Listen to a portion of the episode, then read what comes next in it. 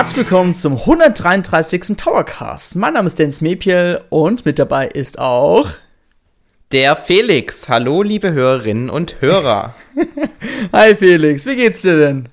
Wunderbar, den Umständen entsprechend hervorragend. Ich bin gesund, das Wetter war gestern zumindest schön, heute leider nicht mehr so und äh, ich bin happy, dass ich jetzt mit dir diesen Podcast machen kann. Und wie sieht's bei dir aus, Dennis?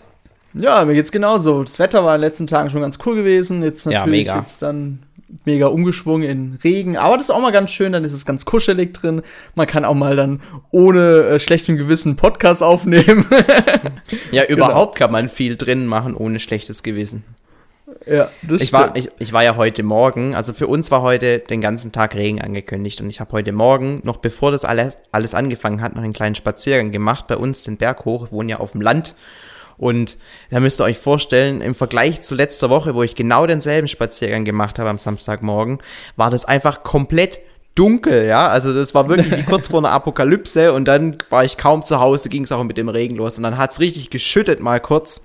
Gott sei Dank mhm. war ich in dem Moment wieder im Haus, weil das wäre draußen sehr unangenehm geworden. Mhm.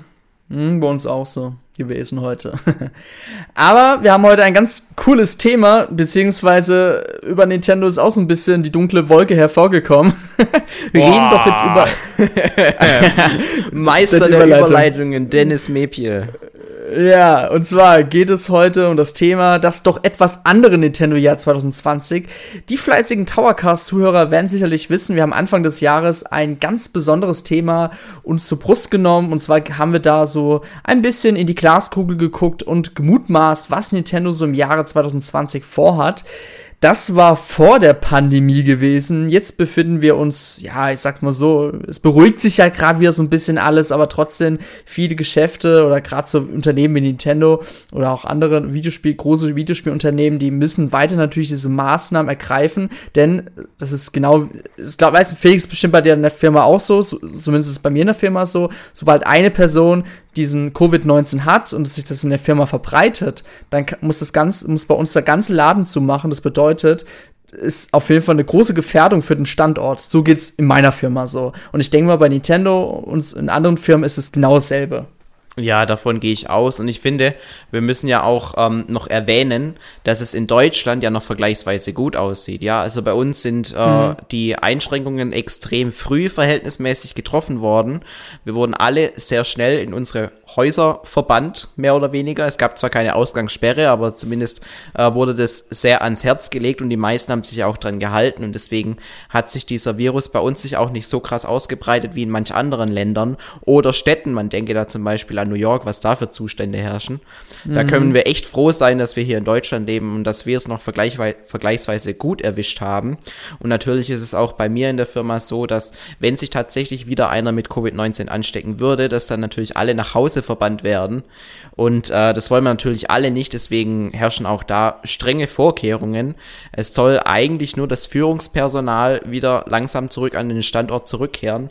Der ganz normale Mitarbeiter natürlich nur, wenn er die Möglichkeit hat, sollte von zu Hause aus arbeiten. Was auch wirklich gut funktioniert, muss man sagen. Also ich kann ja jetzt nur ja. sprechen, aber performt zumindest in Deutschland auch weiterhin sehr, sehr positiv. mhm. Also ich will nicht, ich will nicht da sagen, wo ich arbeite. Aber bei, mir, uns ist es halt zum Beispiel so, äh, wir haben ja Niederlassungen in Italien und in den USA. Und in den USA und Italien und auch in China mussten die halt alle dicht machen. Wir waren wirklich die einzigen, die auf hatten. Und das ist natürlich super für, eigentlich für unser Standort gewesen, denn unser Standort wird schon öfters von den Amerikanern hinterfragt. und deswegen ähm, ist es für uns ein großer Pluspunkt gewesen, dass wir keine Vorfälle, Vorfälle hatten. ja, also bei uns jetzt in der Firma ist auch kein einziger Fall von Covid-19 gewesen. Und das ist natürlich auch sehr beruhigend weil wenn man dann tatsächlich mal wieder zurückkehrt an den Standort, dann muss man da auch keine Angst oder sowas haben. Es wird ja teilweise sehr mit Angst gearbeitet bei diesen ganzen äh, Verschwörungen, mhm. die da teilweise online äh, umhergehen. Äh, deswegen mhm. ähm, ich finde es gut, wenn man sich an die ganzen Vorkehrungen halt, hält, aber man soll es jetzt auch nicht äh, so übertreiben, dass man davor großartig Angst hat oder so. Ich glaube, das wäre einfach übertrieben. Man soll sich einfach an das Ganze halten, was da vorgegeben wird und hoffen, mhm. dass, wenn man sich daran hält, dass dann auch schnell wieder Besserung einkehrt. Genau, also Wenn ihr also einen Aluhut tragt, dann könnt ihr ihn jetzt ausziehen, denn Nintendo hat ebenfalls keine. Ähm, wir reden jetzt einfach mal bis jetzt, was bis jetzt von Nintendo so bekannt ist, denn es gab in den letzten Tagen ein Investoren-Meeting. Diesmal, glaube ich, sogar äh, per Call, beziehungsweise man konnte sich ja irgendwie im Internet dann zuschalten, dann treffen, dass Investoren dann dort hingeflogen, hingefahren, was auch immer sind. Das gab es diesmal nicht in dieser Weise, sondern es gab wirklich dann wirklich per Internet dieses Treffen. Oder gab es ein paar interessante Sachen, oder Felix? Ja, auf jeden Fall gab es da interessante Sachen. Wir erinnern uns ja, wir hatten Anfang des Jahres ähm, über die Zahlen geredet und auch über die Ausblicke. Und da war natürlich alles noch ganz anders geplant, wie es jetzt gekommen ist, weil dadurch, dass eben diese Pandemie ausgebrochen ist, musste auch Nintendo erhebliche Maßnahmen vornehmen, die äh, jetzt auch das ganze Unternehmen betroffen haben, wohl erst in Europa, dann Amerika, dann letzten Endes auch Japan, äh, kam die ganze Homeoffice-Geschichte ins Spiel.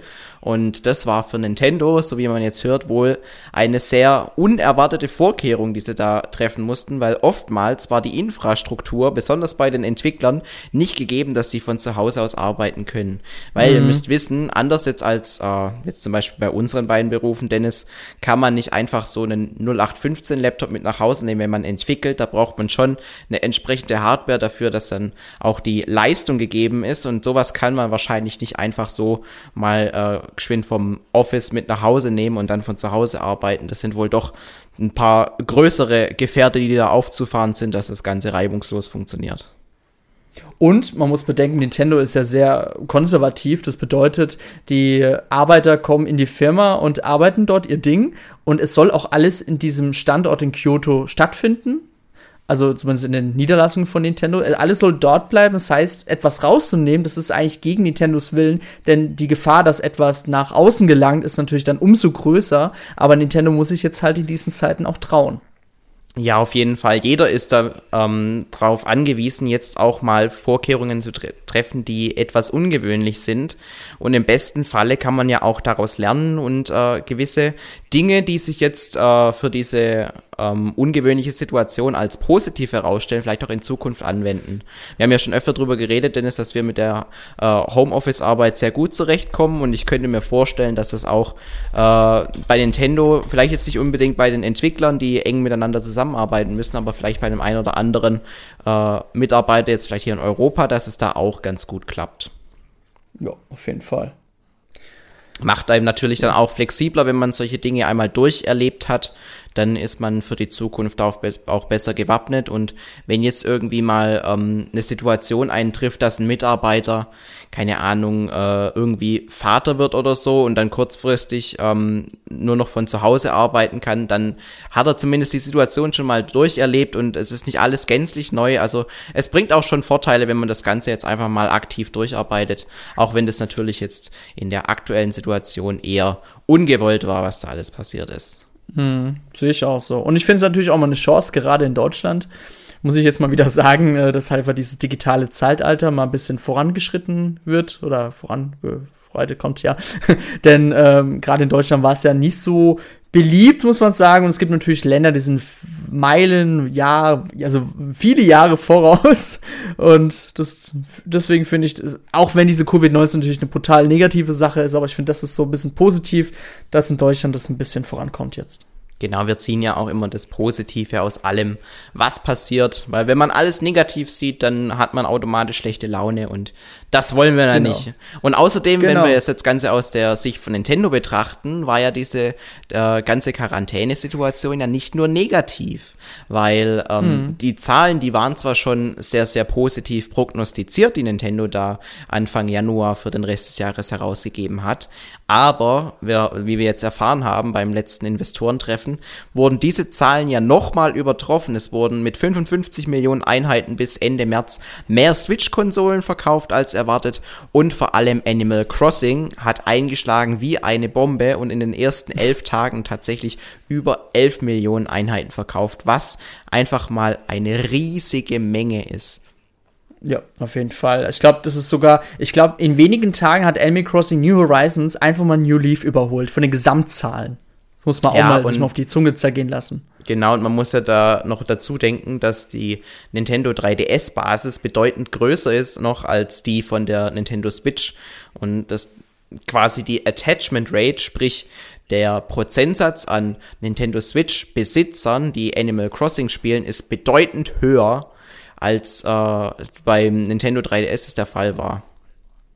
Da muss man aber auch sagen, dass, äh, um wieder auf das Thema Covid-19 zu kommen, äh, der Lockdown in vielen verschiedenen Ländern äh, wird sicherlich ja auch ein Grund da gewesen sein, warum viele Leute noch gesagt haben, boah, jetzt komm, es ist die Zeit, ich hole mir jetzt mal Nintendo Switch und da kommt jetzt das Enemy Crossing heraus, das kenne ich ja auch noch vom Gamecube, vom Nintendo 3DS, was auch immer. Und ich denke mal wirklich, Nintendo hat so ein bisschen davon profitiert, würde ich jetzt mal behaupten. Ah, nur ein bisschen. ja, ich denke schon. Und die haben halt auch das perfekte Spiel zur perfekten Zeit gebracht. Also, ähm, nee, das, das richtige Spiel zum perfekten Zeitpunkt, so ist es besser ausgedrückt, weil einfach dieser Lebenssimulator im Grunde all das ersetzt hat, was man so im normalen Leben dann nicht hatte. ja, also soziale Kontakte ja. und irgendwie draußen rumlaufen, Sachen pflanzen und, und, und äh, mit Menschen interagieren. Das sind halt Dinge, die dann quasi äh, auf einmal weg waren im echten Leben und da war das mit Animal Crossing natürlich ein hervorragender Ersatz. Allerdings ähm, hat mir mein ehemaliger Chef bei Nintendo geschrieben, dem ich natürlich auch dann äh, gratuliert habe zu den Zahlen bei Animal Crossing, dass er auch sagt, ja, es ist schön und gut, aber ihm wäre das Ganze natürlich äh, ohne diese ganze Corona-Geschichte bedeutend lieber gewesen. Er möchte sich den Erfolg lieber richtig erarbeiten, als dass es jetzt quasi so mehr oder weniger, ja, ercheatet wurde, wenn man es so ansehen möchte. ja, also ähm, ich denke, da, da, da arbeiten ja natürlich auch nur Menschen, ja, und ähm, die Leute, die sind natürlich auch gestresst von dieser ganzen Lage aktuell aktuell. Aber wenn natürlich Unternehmen wie jetzt ein Nintendo oder auch andere Unternehmen, die sich gerade auch sehr digital aufstellen, ein Amazon zum Beispiel, wenn die davon äh, profitieren können, sehen die das natürlich nicht nur mit einem weinenden, sondern auch mit einem lachenden Auge, ist halt ganz klar. Mhm.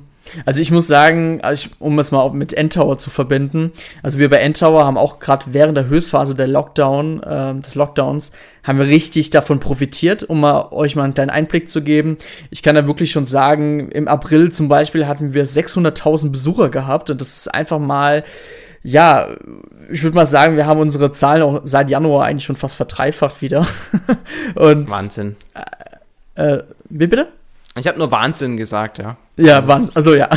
ich habe Es ist halt einfach schon, schon heftig, wenn man sich das mal hochrechnet. Es gibt in Deutschland, äh, sagen wir mal so grob geschätzt, 83 Millionen Einwohner und 600.000 mhm. User loggen sich bei Endtower ein in einem Monat. Das ist schon extrem viel. Mhm. Natürlich mhm, kommt dann auch Österreich und die Schweiz hinzu, aber trotzdem. Ja.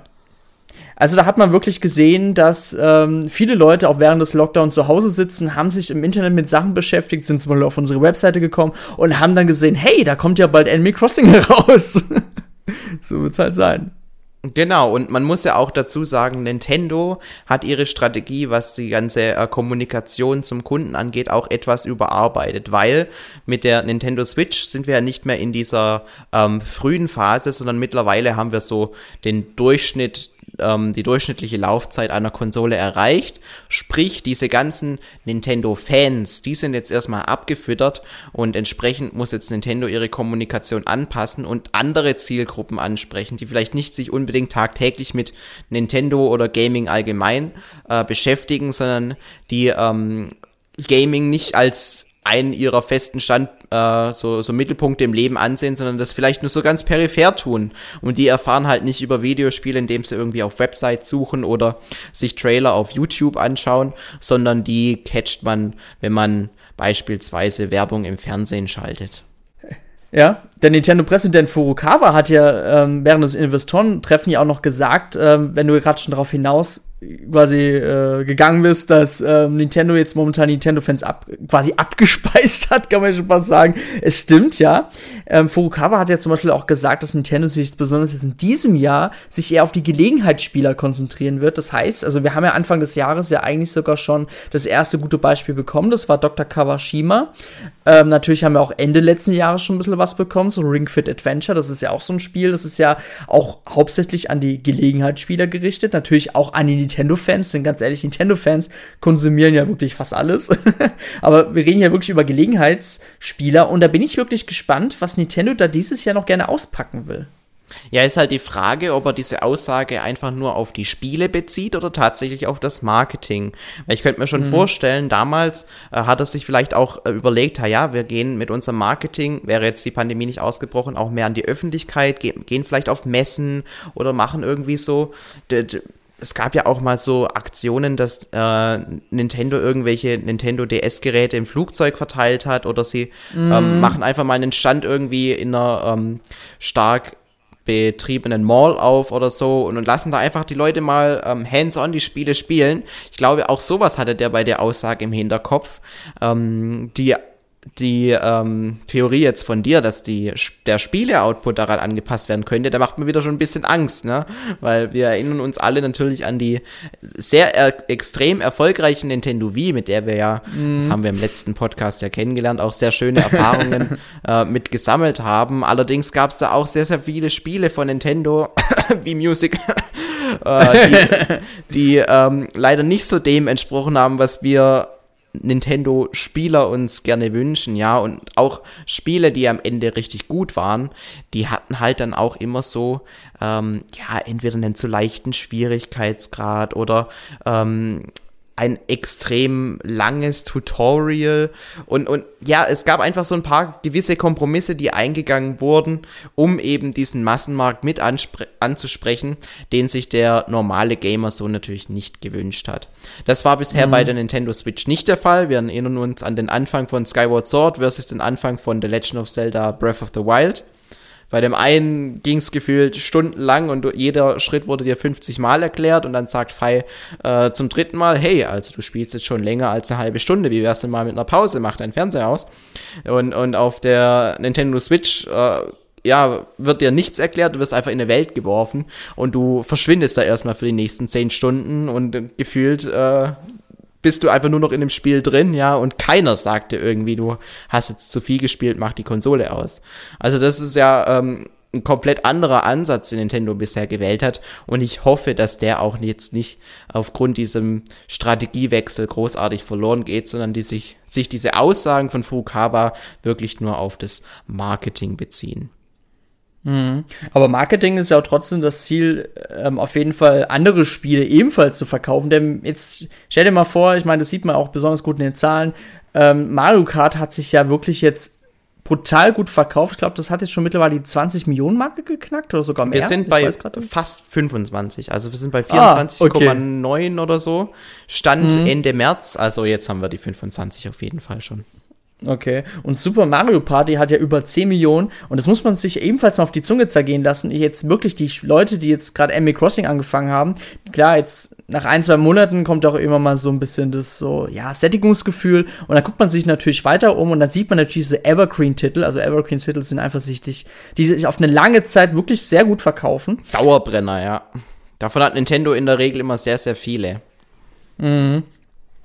Und äh, Mario Kart 8 Deluxe oder Super Mario Party sind wirklich die perfekten Titel dafür. Und ähm, das wird auf jeden Fall. Ich hoffe natürlich irgendwie auch noch so andere Titel, wie zum Beispiel Yoshi's Crafted World oder Super Mario Maker 2. Gar diese Titel meiner Meinung nach auch noch ein bisschen so einen kleinen Push benötigen. Aber Nintendo spekuliert vielleicht drauf und wer weiß, wie es in den nächsten Monaten aussehen wird. Ja, man muss ja dazu sagen, es gab ja bisher auch schon immer Spiele, die ähm, diese Gelegenheitsspiele angesprochen haben. Wir erinnern uns zum Beispiel, jetzt das ist Ring Fit Adventure genannt. Nintendo Labo ist auch so eine Geschichte, die ja jetzt auch nicht ähm, direkt an den Gamer gerichtet sind. Und das hat man ja auch gemerkt. Also die Ankündigungen für ein Nintendo Labo oder für ein Ring Fit Adventure, die wurden ja auch nicht direkt bei den Nintendo Directs getätigt. Ne? Also da mhm. gab es dann immer zwei, drei Wochen später nochmal ein Extra-Event, extra für diese Geschichte. Ähm, also ja, da weiß Nintendo natürlich schon, wer sich diesen Nintendo Directs anschaut und wer nicht. Und entsprechend passen sie da auch den Content an, den sie in Nintendo Direct bringen. Allerdings, wo wir gerade beim Thema Nintendo Direct sind, da gibt es ja tatsächlich Gerüchte aktuell, dass das wohl für längere Zeit mit der Nintendo Direct Mini im April oder März, wann die war, äh, dass das wohl die letzte Nintendo Direct für die nächste Zeit war, ne? Boah, diese Überleitung heute, Felix. wir sind wir voll in the game sind wir. ja, also ähm, es gab ein Gerücht, ja, aber Furukawa hat quasi auch selber noch mal was gesagt. Er hat gemeint, gerade jetzt in der Zeit mit Covid-19, ähm, da kann man einfach nicht mehr auf lange äh, Zeit das erstmal planen, sondern man muss halt flexibel auch sein. Und viele, ähm, ja, viele nehmen dieses Wort flexibel jetzt raus. Und da gab es jetzt auch sogar ein Gerücht von einem Insider, der hat, ähm, der hat von einem Ent äh, Entwickler eines Drittherstellers Drittherstellers erfahren, hey, Nintendo hat die Dritthersteller angeschrieben, hat gemeint, hey, wenn ihr Spieler für Nintendo Switch, dann kündigt es bitte für euch selber an. Ihr braucht nicht auf eine Nintendo Direct Präsentation warten, denn es wird erstmal keine mehr kommen. So, und natürlich ist es für die Fans erstmal ein großer Schlag in die Weichteile, muss man wirklich sagen. Ja, total. Also eigentlich freut man sich ja jedes Jahr aufs Neue, auf diese Wochen während der, äh, während der E3, wenn dann wirklich alle großen Firmen ihr, ihr ganzes Gaming-Arsenal ausfahren und neue Spiele vorstellen und zeigen. Und ähm, Nintendo war ja da auch immer groß dabei und die meisten neuen Spiele wurden in der Regel dann im Juni vorgestellt. Und das wird halt dieses Jahr nicht der Fall sein. Und eigentlich, dieses Jahr sollte ja ähm, Gerüchten zufolge, dass der 35. Geburtstag von Super Mario gefeiert werden, mhm. lag eigentlich doch schon alles so schön auf dem Elfmeterpunkt. Ja, man hat, hätte es einfach nur noch verwandeln müssen, weil angenommen, die, die Nintendo Direct wäre jetzt Ende März gekommen und hätte irgendwie einen Shadow Drop gemacht für den ähm, Super Mario Maker 2 DLC. Dann hättest du einen, den Trailer, den, den wir jetzt zu Paper Mario bekommen haben, den hättest du dann auch in der Direct zeigen können, plus dann vielleicht noch Gerüchte halbe, Gerüchte, Gerüchte halber, die zwei, drei Titel, die dann noch Ende des Jahres kommen könnten, wie zum Beispiel die Remakes von Super Mario 3D World oder eben das Pack mit Mario 64, Sunshine, Galaxy, vorausgesetzt, das alles kommt natürlich und die Gerüchte bewahrheiten sich, mhm. aber wenn das alles wahr wäre und die hätten das alles in einer großen Mario Direct ankündigen können, meine Güte, ey, also ich wäre, glaube ich, ausgerastet und das hätte voll eingeschlagen bei mir. Auf jeden Fall. Ähm, natürlich, was heißt es jetzt für uns? Wir kriegen erstmal keine. Also ich bin auch wirklich selber überzeugt, dass wir erstmal in nächster Zeit keine Nintendo Direct sehen werden, denn ihr müsst so verstehen, die Nintendo Directs werden ja hauptsächlich ja nur noch in Japan produziert, in Europa übersetzt, ist es ja glaube ich so, und ähm, quasi in die verschiedenen Sprachen. Und dann wird's halt über so eine Zentrale ausgestrahlt. Und da ja gerade alle oder viele im Homeoffice sind, fehlt einfach diese Möglichkeit, da auch flexibel oder halt auf eine schnellen Weise da was hinzubasteln, sage ich jetzt mal. Und dann sind natürlich so Titel oder so Ankündigungen wie jetzt halt letztens äh, Paper Mario The Origami King, was ja letztens von Nintendo getätigt wurde via Twitter und Pressemitteilung. Das geht halt schneller von der Hand. Also man hat halt, es gab ja den Trailer, ähm, da wurde ich glaube, äh, auch übersetztes Material schon gezeigt. Das Spiel ist auch schon fertig, das hat man auch schon gesehen. Ja. Genau, und, und deswegen waren sie sich wahrscheinlich auch so sicher, das anzukündigen. Da hatten sie ihr, ja. ihren Release-Zeitpunkt und ich glaube, die haben das jetzt angekündigt, weil sie sich einfach sicher sind, okay, da kann nicht mehr viel passieren. Die Entwicklung, die ist abgeschlossen. Diese mhm. ganze äh, Variable Corona fällt hier komplett raus, weil einfach das Spiel schon fertig ist. Und das Produzieren haben sie wahrscheinlich jetzt auch gesehen, das funktioniert soweit. Wir können genug ähm, Module produzieren, die weltweit verschicken. Und ich glaube, diese Sicherheit war dann auch für die letztendlich der P Punkt, wo sie dann gesagt haben, okay, dann können wir jetzt die Ankündigung raushauen. Genau. Und die verschiedenen Presseagenturen der verschiedenen Länder, die werden ja selber die Pressemitteilungen schreiben. Also das ist so ein Vorgang. Ich glaube auch Nintendo nimmt auch gerade diese Situation wahr, auch viel zu experimentieren.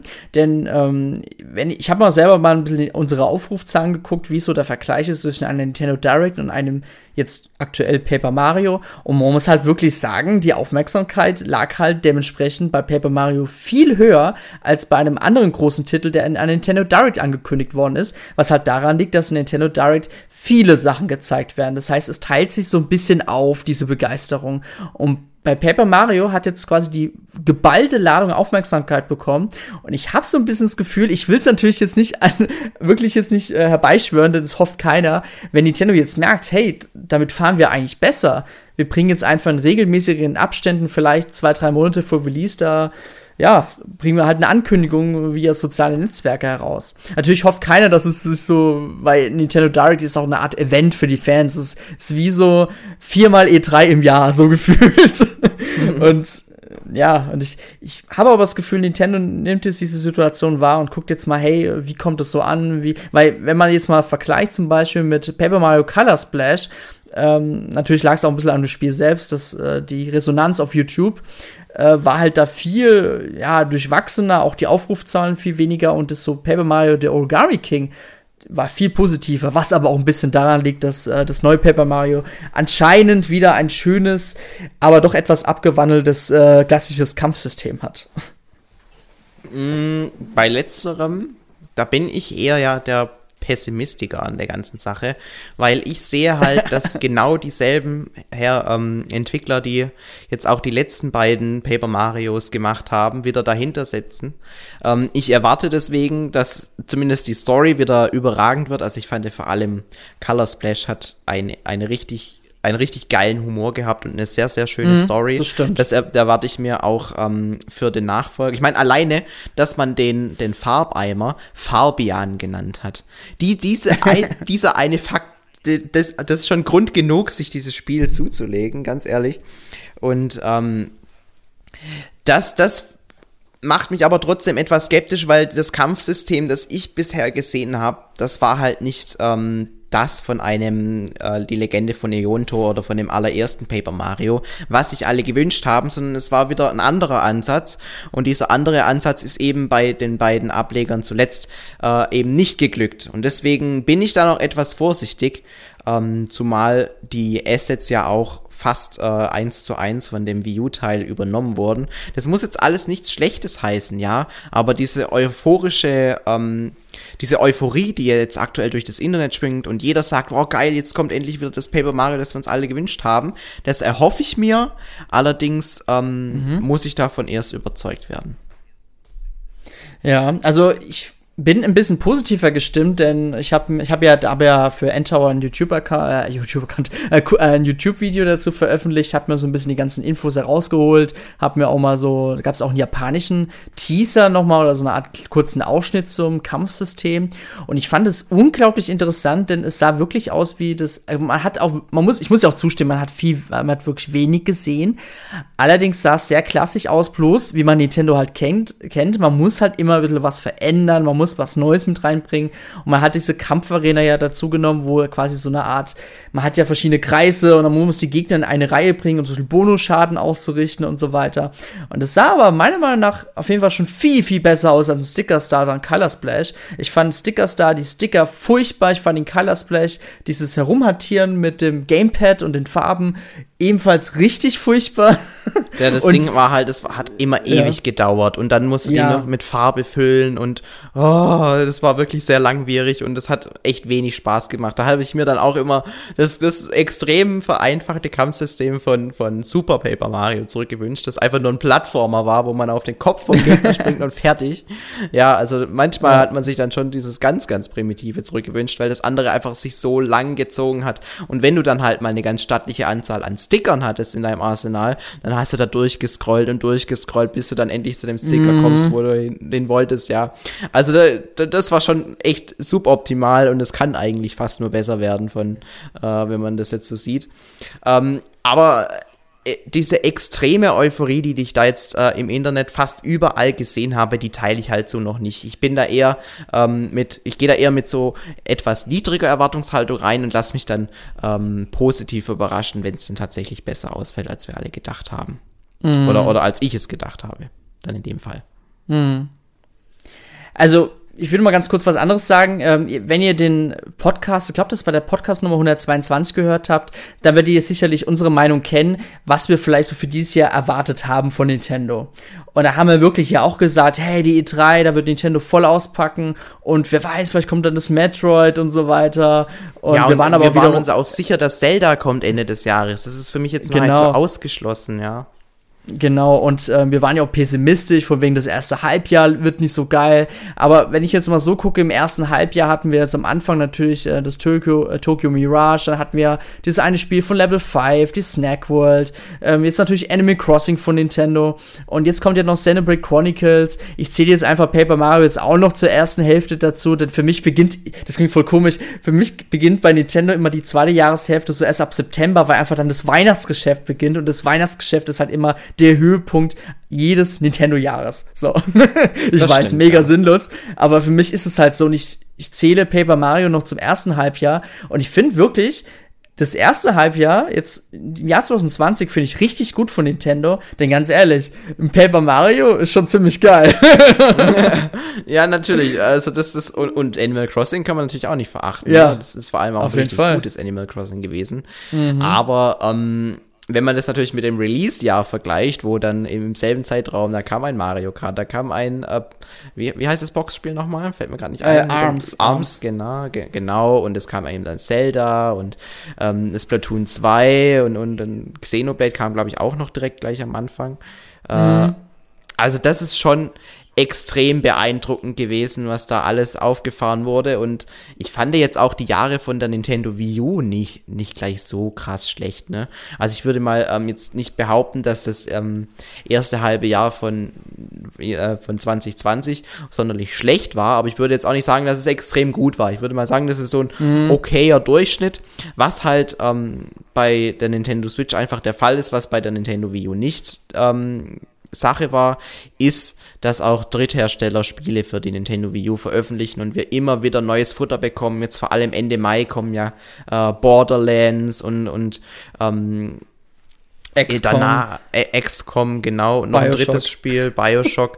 da kommen auch richtig krasse Collections raus, ja. Und ähm, ein bisschen später kommt dann Burnout Paradise. Und natürlich kommen immer wieder zwischendrin ähm, ein paar richtig geile Indie-Perlen. Die hatten wir halt so in der Form auf der Nintendo Wii U nicht. Und deswegen ist vielleicht auch das subjektive Empfinden ähm, etwas positiver. Auch wenn Nintendo selbst ja relativ wenig rausbringt. Weil, weil was haben wir jetzt? Wir haben jetzt Animal Crossing, wir haben ein, ein größeres Remake und dann eben Paper Mario. Das ist jetzt, äh, wenn du es wirklich knallhart auf die wirklichen Highlights runterbrichst, natürlich auch nicht so viel. Drei Spiele, zumal jetzt ein, äh, dieses Xenoblade jetzt ein Spiel ist, das jetzt nicht unbedingt die größte Fanbasis aufweisen kann. Oh, also Xenoblade hat an unglaublich großer Beliebtheit gewonnen. Also da, das auf ähm, jeden da, nee, das, das, das will ich gar nicht anzweifeln. Und das Spiel mhm. äh, wird ja auch, zumindest unter den Xenoblade-Fans, als mit der beste Teil ähm, sehr gelobt. Allerdings meine ich jetzt ähm, der typische Nintendo-Fan, ähm, sieht man halt auch an den äh, Verkaufszahlen von einem Xenoblade, der, der denkt nicht zuerst an Xenoblade, wenn er an Nintendo denkt. Das meine ich. Also die, die Franchise-Größe, die ist einfach nicht vergleichbar mit einem, sagen wir mal, einem Donkey Kong. Wenn jetzt irgendwie anstatt äh, Xenoblade ein, ein klassisches Donkey Kong Country Returns 3 rausgekommen wäre. Mhm. Das wäre dann nochmal was anderes, wo ich dann auch gesagt hätte, okay, das wäre ein sehr gutes erstes Halbjahr gewesen. So ist es dann eben ein überdurchschnittlich, durchschnittlich gutes Halbjahr. Zumindest mhm. in meinen Augen jetzt. Und, ja, also ja. viele Leute wissen es ja, ich habe ja schon bereits Xenoblade Chronicles und ähm, ich, ich erlebe es ja gerade zum Beispiel zum ersten Mal und ich bemerke gerade richtig so, was für ein richtiger geiler Titel das eigentlich ist. Ich habe das Spiel ja nie gespielt. Das liegt auch daran, das habe ich ja in meiner Vorschau auch schon gesagt. Ich werde mit diesen JRPG-Spielen meistens ja nicht warm oder es kommt immer drauf an, was einem da vorgelegt wird. Und Xenoblade trifft halt voll meinen Nerv, weil das hat eine unglaublich geile Story.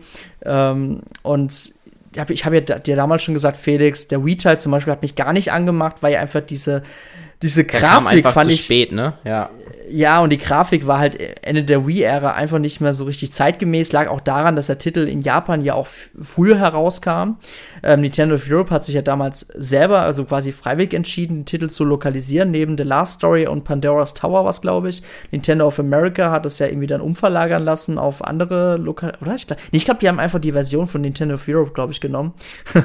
ähm, genau. Und also, wenn ihr wirklich Bock auf ein geiles JRPG habt, holt euch Xenoblade Chronicles. Aber Felix, es kommt ja sogar noch 51 Worldwide Games, das habe ich auch schon, das sage ich jetzt einfach schon mal. Ach, das ja. hatte ich ja wieder und komplett verdrängt, mein lieber Mann. Das ist genau. ja wie, wie Tanks Reloaded.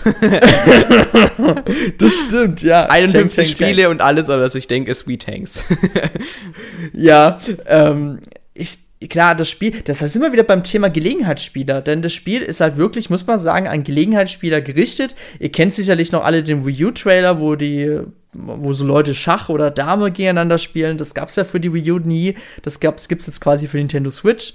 Kann man das auch an einer Konsole mit Touchscreen zum Beispiel spielen gegeneinander.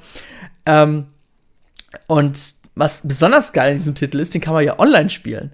Und das ist einfach nochmal für mich so, ah, ich, ich finde es cool, weißt du, mal so diese klassischen Spiele einfach mal eine elektronische Version zu haben und auch noch online spielen zu können. Mega cool. So, jetzt ja, schweife ich das ist sehr ab. Aber das ist wenigstens ein Spiel, wo die ähm, Nintendo Online-Infrastruktur nicht in die Quere kommt. Weil so ein rundenbasiertes ja. äh, Brettspiel, das kann man online relativ leicht ermöglichen. Das kriegt auch Nintendo ohne Probleme hin. Das sieht ja bei anderen Spielen ein bisschen anders aus. Ich finde, äh, ein Super Mario Maker 2, das kann ich bis heute noch nicht richtig online spielen. Das nervt mich Danke, tierisch. Das wollte ich auch gerade sagen. Ja, das nervt mich einfach tierisch, weil da habe ich mich so extrem drauf gefreut. Aber es funktioniert einfach in, sagen wir mal, mhm. 70% der Fälle nicht zufriedenstellend. Und 70% der Fälle ist einfach zu viel. Zu viel, Punkt. Dann mhm. hat man mhm. keinen Bock mehr drauf. True. Ja, hui. ähm, genau, also wir kommen noch ein bisschen kurz zurück. Und zwar geht es ja darum, äh, in dieser Zeit ist kein Nintendo Direct, genau.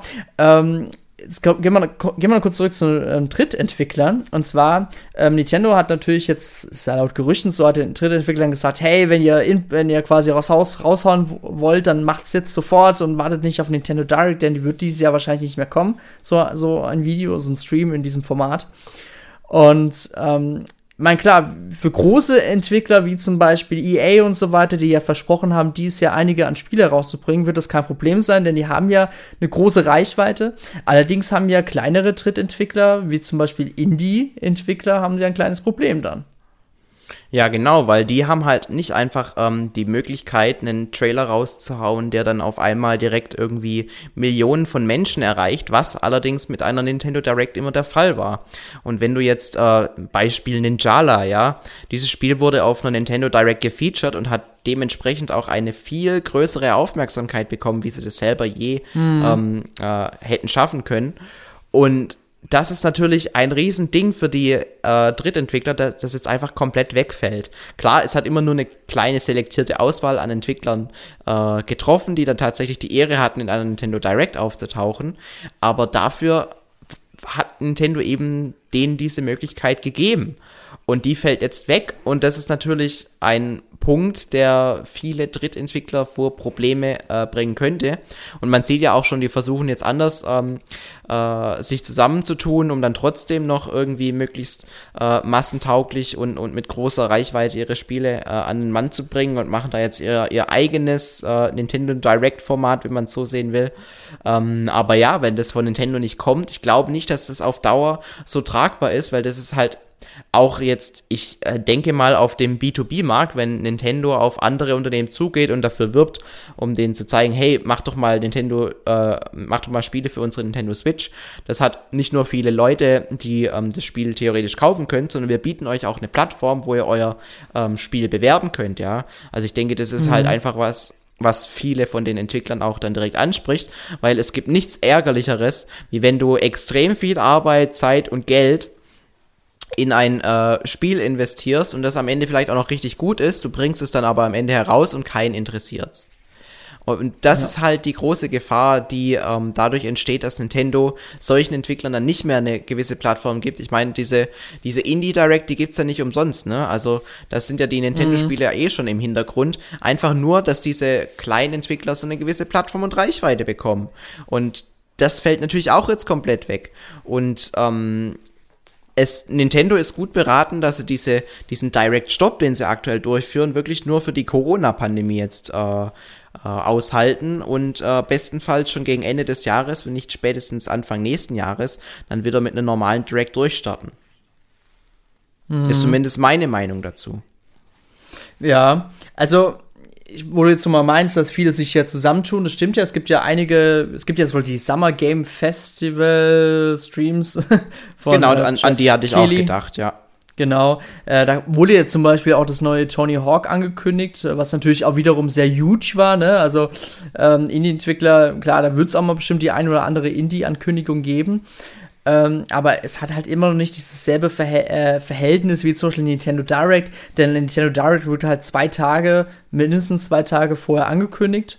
Und ja, die Fans freuen sich drauf, fiebern dem Abend entgegen. In Deutschland, in Europa ist es dann immer so um 23 Uhr oder 0 Uhr. Und dann ähm, gucken sich das alle an. In Amerika wird es dann mittags sein. In Japan ist es morgens. Das ist eigentlich eine perfekte Uhrzeit, muss man auch sagen.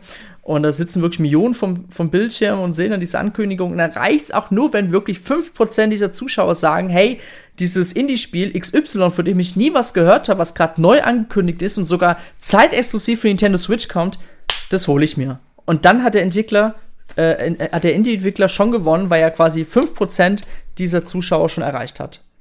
Genau. Weil sonst hätte er keine erreicht. Richtig, und dann wird es nämlich auch, wir wissen ja alle, wie Social Media funktioniert, und dann wird es nämlich automatisch dann auch mehr geklickt, weil es eben diese gewisse Aufmerksam Aufmerksamkeit bekommen hat.